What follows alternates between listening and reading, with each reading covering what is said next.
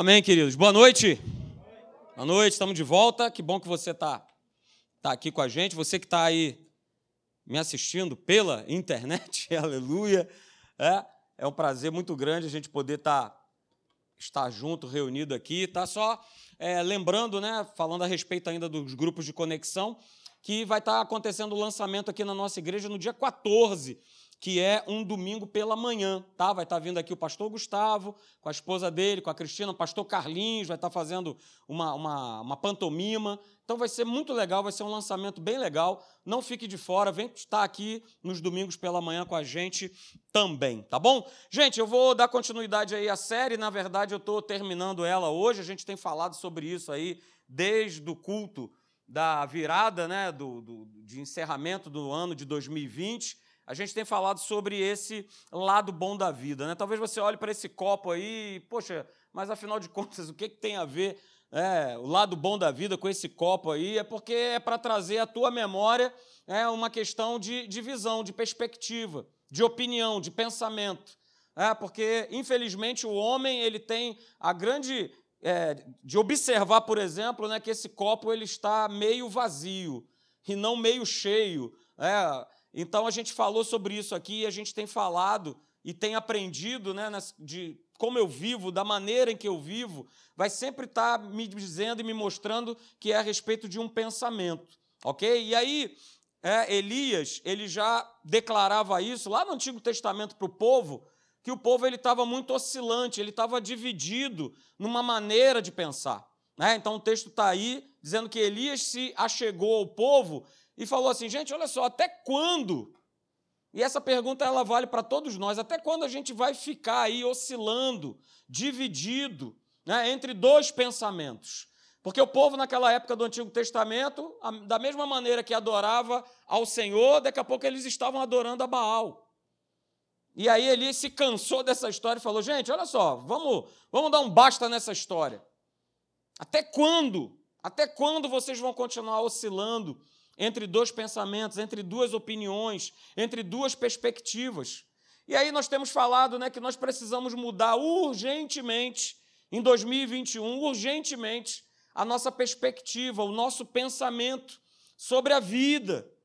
E nós ficarmos com um pensamento, é, com a vida de Deus, agarrados com essa perspectiva, com esse pensamento que é o pensamento do Senhor. E a gente já aprendeu aqui né, que o significado da vida Afinal de contas, qual é o significado da vida? Afinal de contas, o que, que é esse lado bom da vida? Pois é, o significado da vida é Jesus.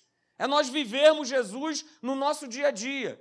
Não tê-lo como um conceito, não tê-lo né, como uma definição, mas vivê-lo diariamente, todos os dias.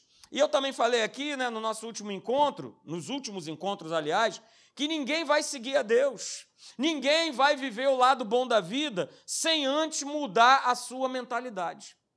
Não tem como eu estar com a mentalidade da velha criatura, achando que eu vou conseguir a Deus, que eu vou estar com Ele, estar vivendo esse lado maravilhoso, esse lado bom, se eu não mudar a minha mentalidade. E no nosso último encontro, aí sim, nós falamos né, sobre, tá aqui, sobre pensamentos de engano.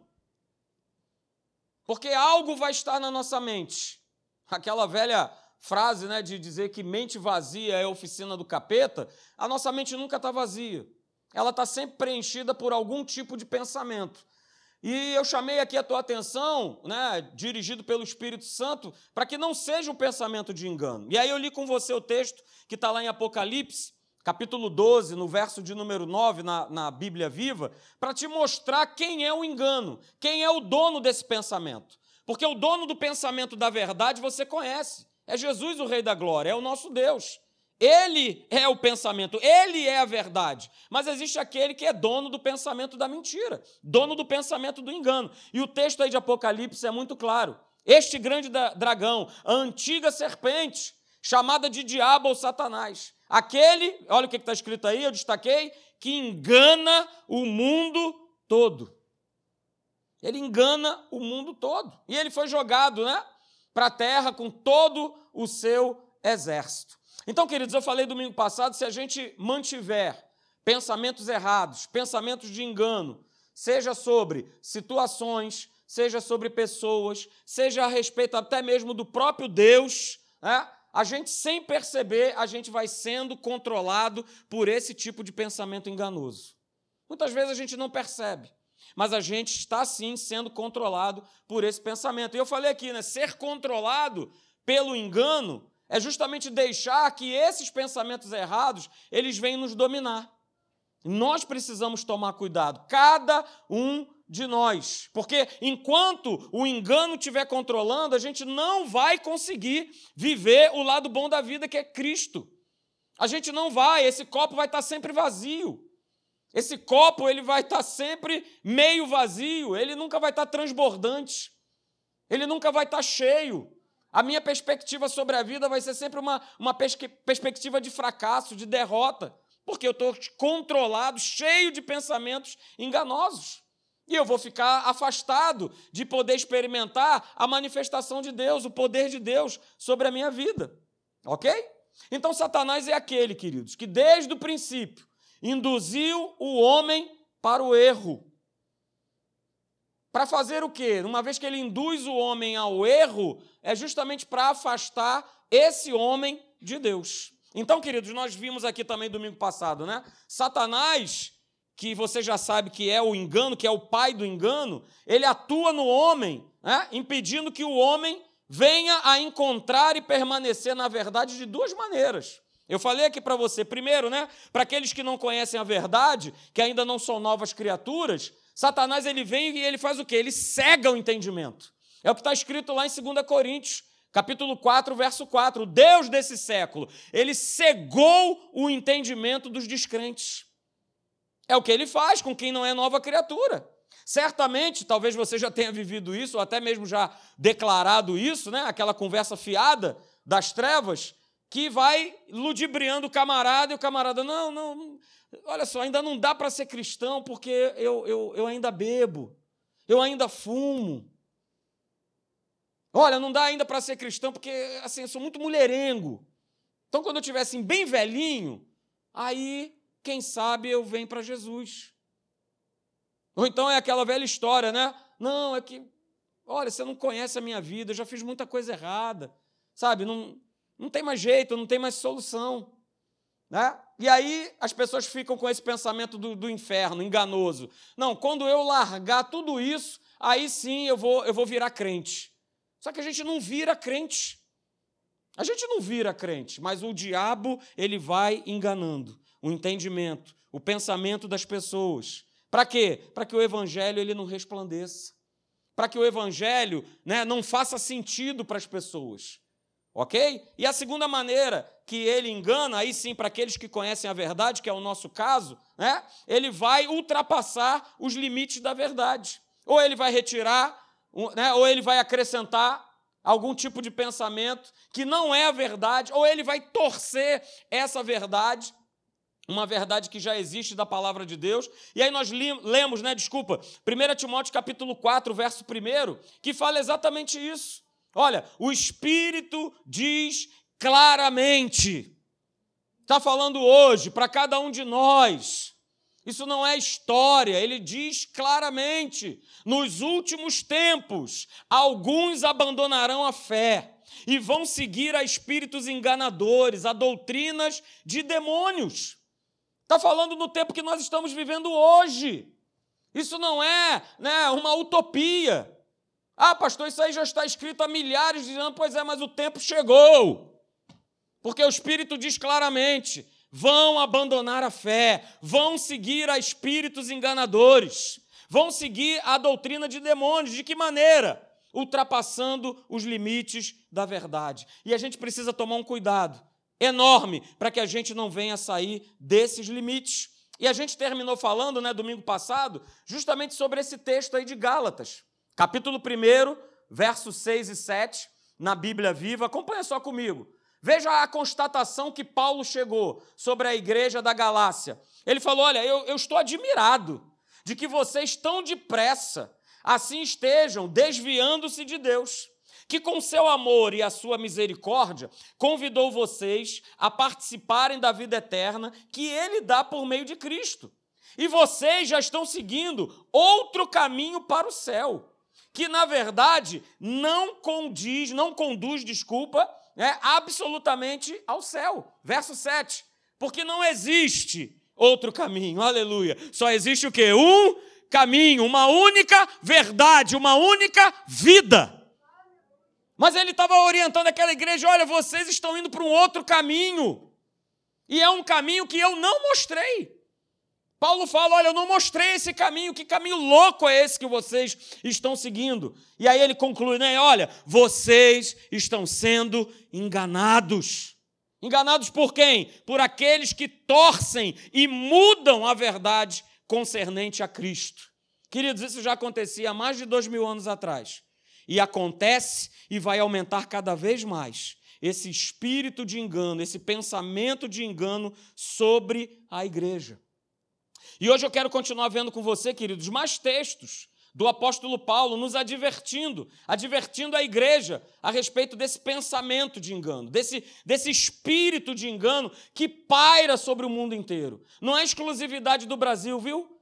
Não pense você que isso é exclusivo do nosso país, mas isso está sobre o mundo inteiro. Há países que esse espírito enganador ele está muito mais lá na frente do que no Brasil. Então eu quero ver com você outros textos do apóstolo Paulo que nos adverte sobre isso aí.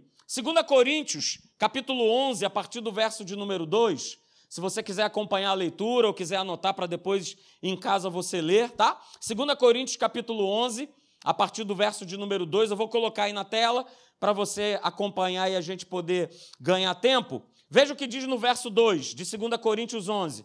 Paulo diz assim: Olha, porque eu zelo por vós com o zelo de Deus, visto que vos tenho preparado para vos apresentar como virgem pura a um só esposo, que é Cristo.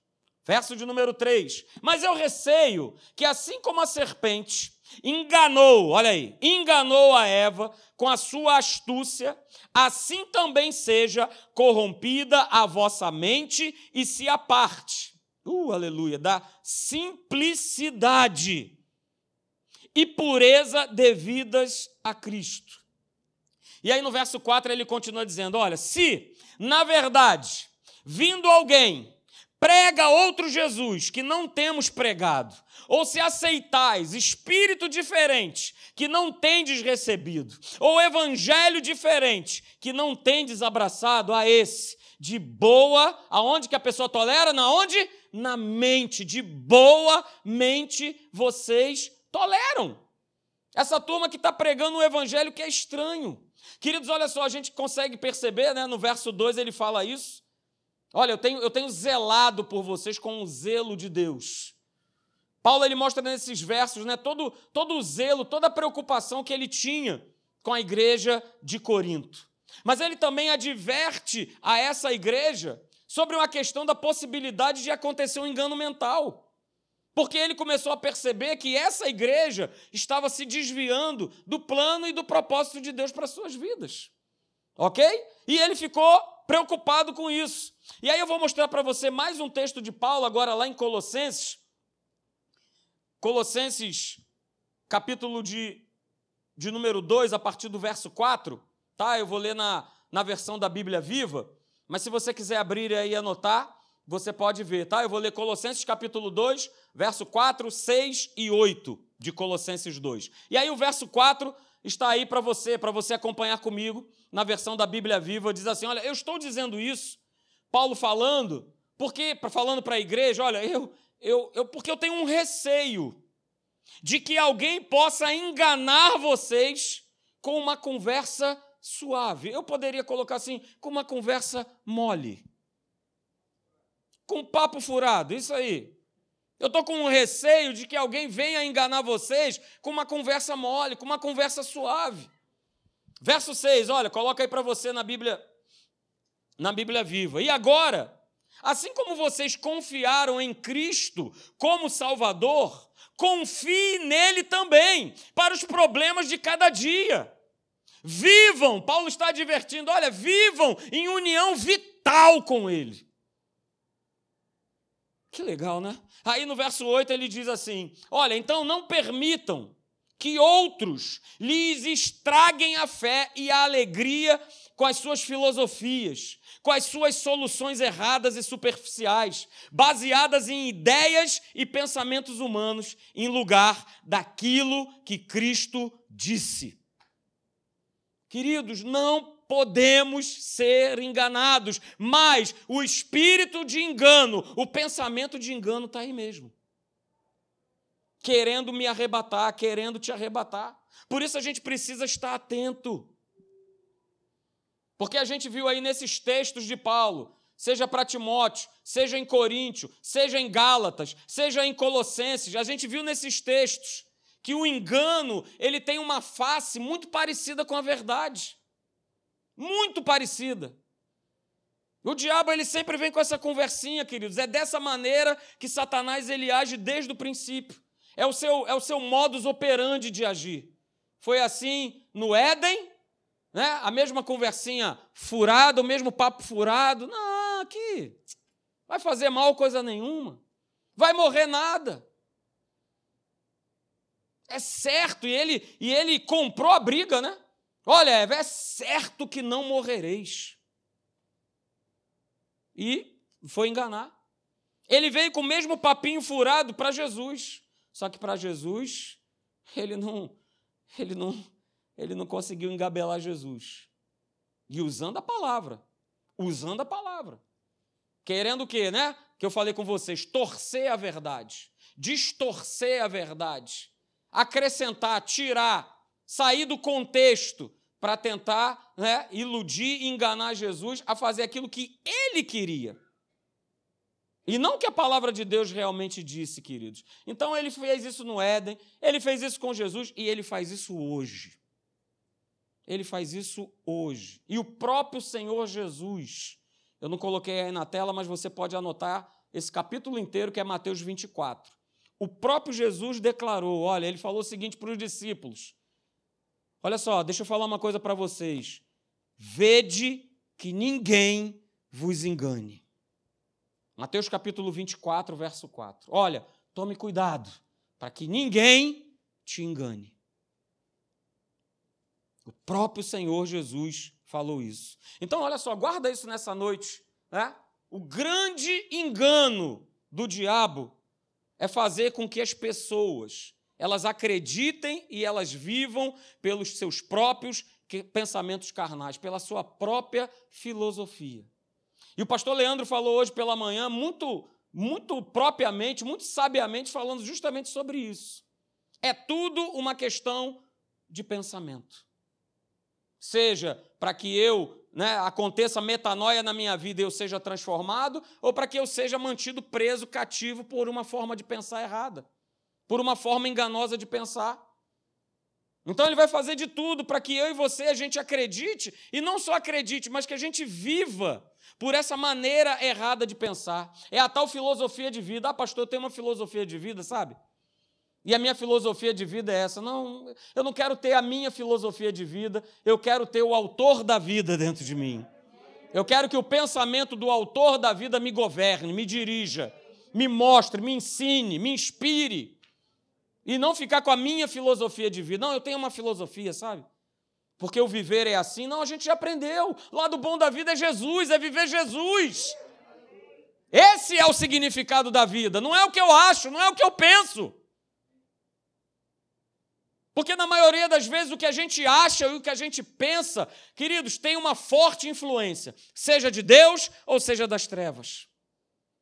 O pensamento não parte de nós. O pensamento ele tem um gatilho, que é sempre um gatilho espiritual.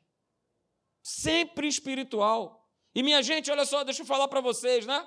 Uma boa parte da igreja, ela pensa, ela pensa que vive o lado bom da vida, ela pensa que vive Jesus, mas na verdade ela vive aquilo que ela acha ou aquilo que ela quer a respeito do evangelho. E como nós temos visto hoje isso acontecer. Quando a gente abre aqui né, o Novo Testamento, a gente vê assim, o Evangelho segundo São Marcos, segundo João. Né? Agora tem o Evangelho segundo o Marcelo, segundo a Joana, segundo o Leandro, segundo a Maria. Porque eu faço o meu Evangelho, eu faço a minha maneira de viver. E se de repente aqui não é legal, e palavra estranha, ah, não, vou embora. Porque eu faço, eu acho, eu, eu quero viver o evangelho à minha maneira. Então, as pessoas pensam né, que vivem uma crença real em Deus, mas na verdade elas estão vivendo a sua própria maneira de crer em Deus, de uma forma que seja agradável, que seja suave, que seja tranquila. Então é essa forma. E queridos, você quer um exemplo a respeito disso? De como né, isso no passado acontecia e acontece nos dias de hoje. Abra comigo, por favor, né, em Atos capítulo 24, a partir do verso 23. Atos 24, 23. Eu peço que você abra a Bíblia, por favor. Eu não coloquei os slides aí. Mas só para você se contextualizar o que estava acontecendo nesse capítulo, ok? É, existia um sumo sacerdote chamado Ananias e um orador é, que oficializava né, na, na, no templo chamado Tértulo. E esses camaradas se uniram para acusar Paulo, levar Paulo à presença do governador Félix. Ao tal ponto, né, a acusação consistia em que, olha só, deixa eu te falar uma coisa, ó governador, ó Félix, esse camarada que eu estou trazendo aqui na tua presença, esse cara é uma peste. Foi desse jeito que ele falou, do apóstolo Paulo. Olha, esse cara ele é uma peste. Olha só, esse cara é um agitador. Tem até nome a seita, seita dos nazarenos. Esse cara é uma peste. E aí o que, que eles fizeram? Eles levaram Paulo na presença de Félix, que era o governador da Judéia naquela época. Ok? E aí eu pego com você a partir do verso 23. Veja, e mandou ao centurião, isso Félix, né? Mandou ao centurião que conservasse a Paulo detido, tratando-o com indulgência e não impedindo que os seus próprios o servissem. Verso 24. Passados alguns dias, vindo Félix com Drusila, a sua mulher, que era judia, mandou chamar Paulo e passou a ouvi-lo a respeito da fé em quem? Em quem? Em Jesus Cristo. Ele quis ouvir. Vamos lá, o que você tem a me dizer desse tal Jesus que você prega, Paulo? Eu quero ouvir. Então, no verso 25, Paulo ele começa a falar acerca né, da justiça, do domínio próprio, do juízo vindouro, E aí, olha que está tá escrito no texto, queridos. Félix, amedrontado, ele disse: Olha, olha, é, Paulo, faz o seguinte, é, agora dá um tempinho para mim, tá? E quando eu tiver aí um tempo, eu volto a te ouvir, eu volto a te chamar. Sabe por que, que ele fez isso? Porque ele foi confrontado com a verdade. Ele foi confrontado. E ele, ei, para, para, para, para. Não, não, não. Esse papo aí está estranho. Eu não quero ouvir mais isso, não. Porque tudo aquilo que Paulo veio trazer para Félix era algo que ele não gostou, não era agradável aos seus ouvidos. Queridos, olha só. Né? Aí eu te faço essa pergunta, você não precisa responder. Né? Por que, que a verdade, né? a verdade que é a palavra de Deus, ela incomoda tanto o homem? E eu estou falando homem a gente. Estamos envolvidos nessa pergunta. Por que, que incomoda tanto? Incomodou a Félix. E incomoda até os dias de hoje. Eu vou responder para você, queridos. Olha aí, a resposta está aqui. Porque ela, a palavra de Deus, ela confronta a maneira errada do homem viver. Por isso ela incomoda tanto. Por isso que ela mexe tanto. Porque nós somos confrontados. E olha, eu falo isso para aqui já há muito tempo. E vou sempre falar isso, queridos. Vir para uma igreja onde você não é confrontado pela palavra de Deus, alguma coisa está errada. Você tem que ser confrontado, você tem que ser mexido. Como hoje pela manhã nós fomos mexidos com a palavra de Deus, fomos confrontados com uma maneira de pensar. O que você tem pensado? Quem tem governado a tua mente? Quem tem dirigido o teu pensamento? Se eu não saio daqui confrontado, né, levando isso comigo para minha casa, para o meu dia a dia, para minha semana, alguma coisa está errada. Porque isso aqui não é um programa de auditório, isso aqui não é o cinema, isso aqui não é o teatro, que você fica como um espectador passivo né, e se diverte e vai embora. Nós temos que ser confrontados pela palavra sim. Para que haja transformação, para que haja libertação, para que haja cura para que haja manifestação do poder de Deus, queridos. Por isso nós falamos, né, na nossa última reunião, e eu coloco aqui para você, né? Olha, tome cuidado. Tome cuidado com os pensamentos que fazem sentido e vem querer nos induzir a viver o politicamente correto, a querer viver o pensamento do engano, a querer viver no engano. Nós precisamos tomar cuidado, porque tem muito pensamento aí que faz sentido.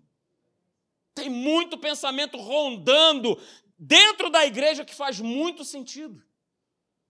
Mas faz sentido para o homem, para o humano, para o natural por aquilo que a gente está né, sendo aí muitas vezes imerso por uma sociedade corrompida e maligna. Cuidado! E eu vou né, colocar agora para vocês, né, vou elencar agora alguns pensamentos, pensamentos esses enganosos, né, que o inferno ele constantemente ele lança sobre nós. E eu vou falar para você, não está aí na tela não. Você, se quiser anotar, você pode anotar. Ou depois em casa, no YouTube, você pode pegar o pensamento número um. O pensamento enganoso número um, que vale para todas as áreas da nossa vida. Sabe qual é o pensamento enganoso número um do inferno? É esse aqui, olha. Não tem mais jeito. Esse é o pensamento número um. Número um. Ele, também é, ele também é conhecido como não tem mais saída. Esse é o pensamento número um do inferno lançado sobre a igreja, lançado sobre o homem. Olha, não tem mais jeito. Você já recebeu um diagnóstico, cara? Está ali muito claramente escrito: vais morrer em seis meses. Então, não tem mais jeito. Prepara a família, porque o táxi do além vai te pegar. Não tem mais jeito. Ó, oh, game over. Acabou. É um pensamento do inferno. Ó, oh, não tem mais jeito, teu casamento, ó, já era. Não tem mais saída. Você pode fazer o que você quiser, não tem mais jeito. Ó, oh, a tua empresa, falência, pandemia, acabou. Não tem mais jeito. Não tem saída, não tem mais solução, acabou. O teu filho já era. Não tem mais jeito, teu filho, tua filha já está imerso nas drogas, na prostituição, já está imerso na bebida, já era, não tem mais jeito. Esse é o pensamento número um que ele vai sempre lançar na nossa cabeça, seja para qual área for da nossa vida. Não tem mais jeito. Não tem mais jeito. Sabe qual é o pensamento enganoso número dois? Que também vale para todas as áreas da nossa vida? eu vou falar para você qual é. Olha só, não perdoe, porque é você que tem razão. Estou ouvindo nenhum amém? Olha só, não perdoa. É você que tem razão, então você vai perdoar para quê? Se é você que tem razão. É você que está no teu direito. Acabou, é simples. Não perdoa.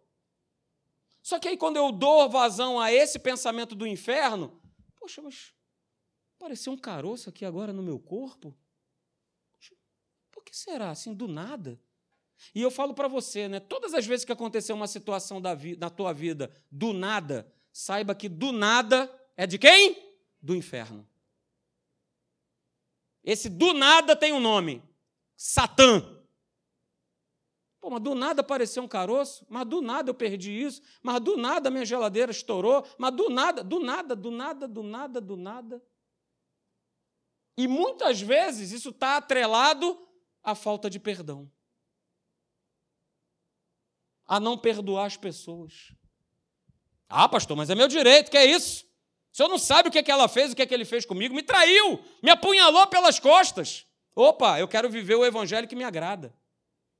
E o evangelho que me agrada é: não perdoa, pisou na bola, não é isso? Não tinha aí um, um profeta gospel que dizia, né? Ele gosta, inclusive, de cantar essa música. Eu andei errado, eu pisei na bola. É. Pastor Alexandre vive cantando esse corinho lá para Cláudia, né? Cantando um com o outro, é maravilha. Não perdoa! Não perdoa porque você tem razão. E, queridos, o inferno ele vai vir sempre com essa mesma sugestão, com esses pensamentos enganosos. Tá? Por exemplo, você é casado. Quem aqui é casado aí? Levante sua mão. Sou casado. Ele vai estar sempre lançando um pensamento sobre mim, sobre você, que o melhor a ser feito é você fazer o quê? Se separar. Ah, não aguento mais, muito chato meu marido. Ih, aguento mais não. Já falo com ele toda vez, aquela toalha largada. Fala Deus, eu escutei um fala Deus aqui do meu lado direito. É aquela, é aquela cueca né, enrolada. Ah, não aguento mais, não aguento mais a minha mulher toda hora reclamando no meu ouvido.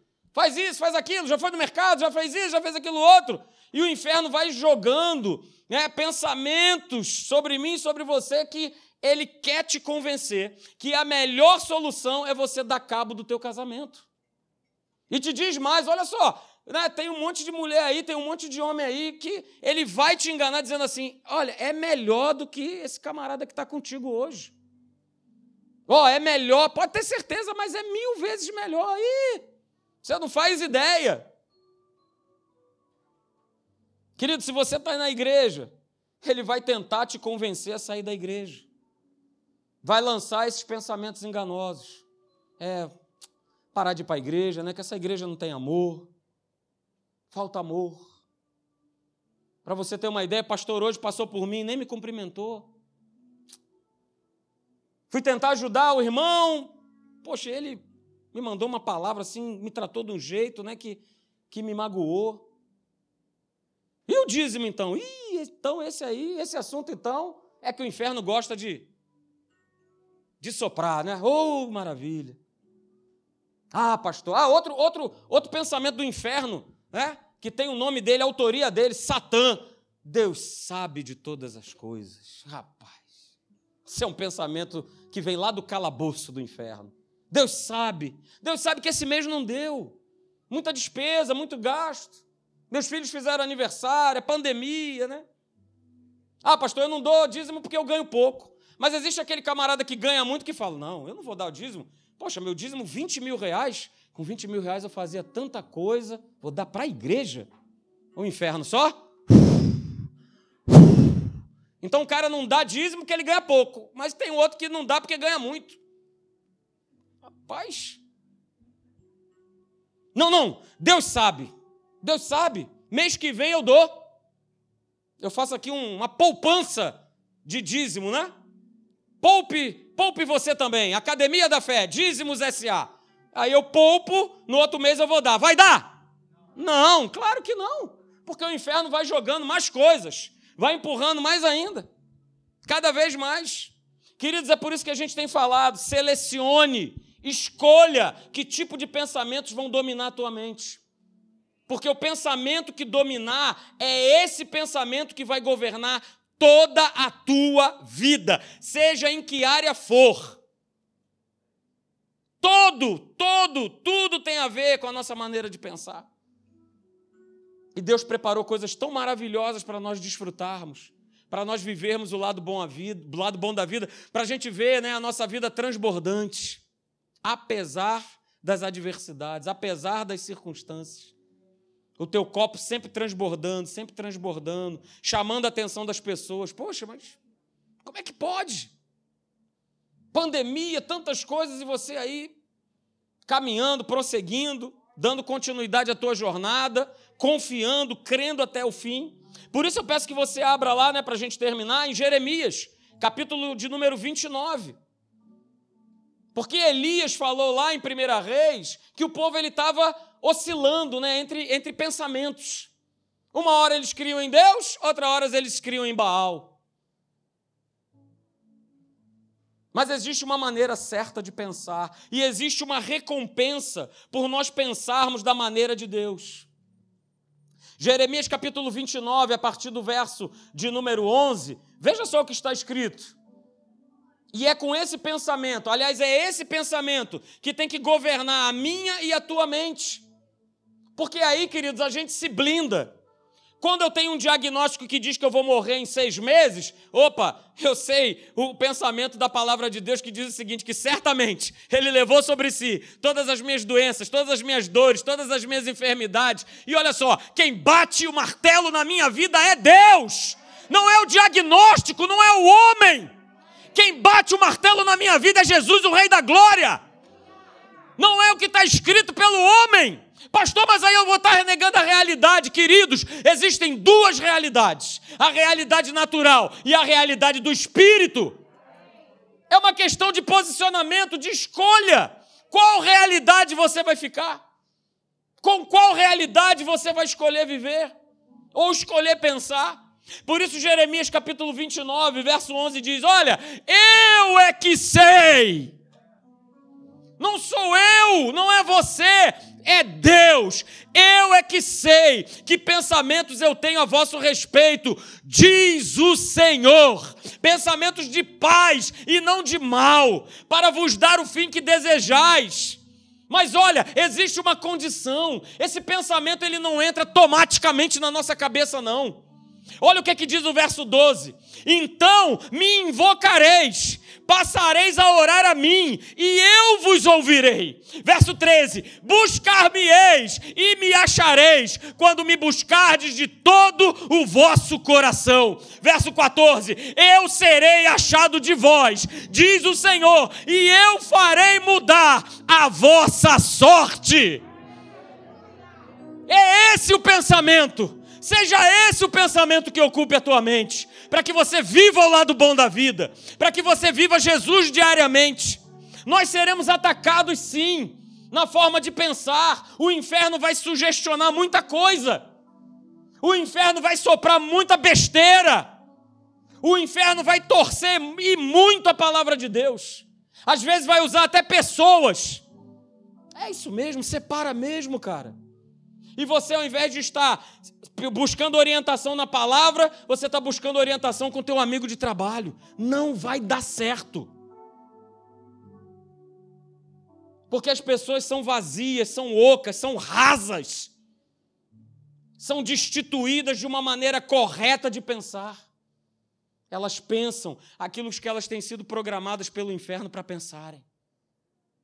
Que não há mais jeito, que não há mais saída mas Deus diz para mim e para você nessa noite: eu é que sei que pensamentos eu tenho ao teu respeito. Fique de pé, vamos orar agora no nome de Jesus.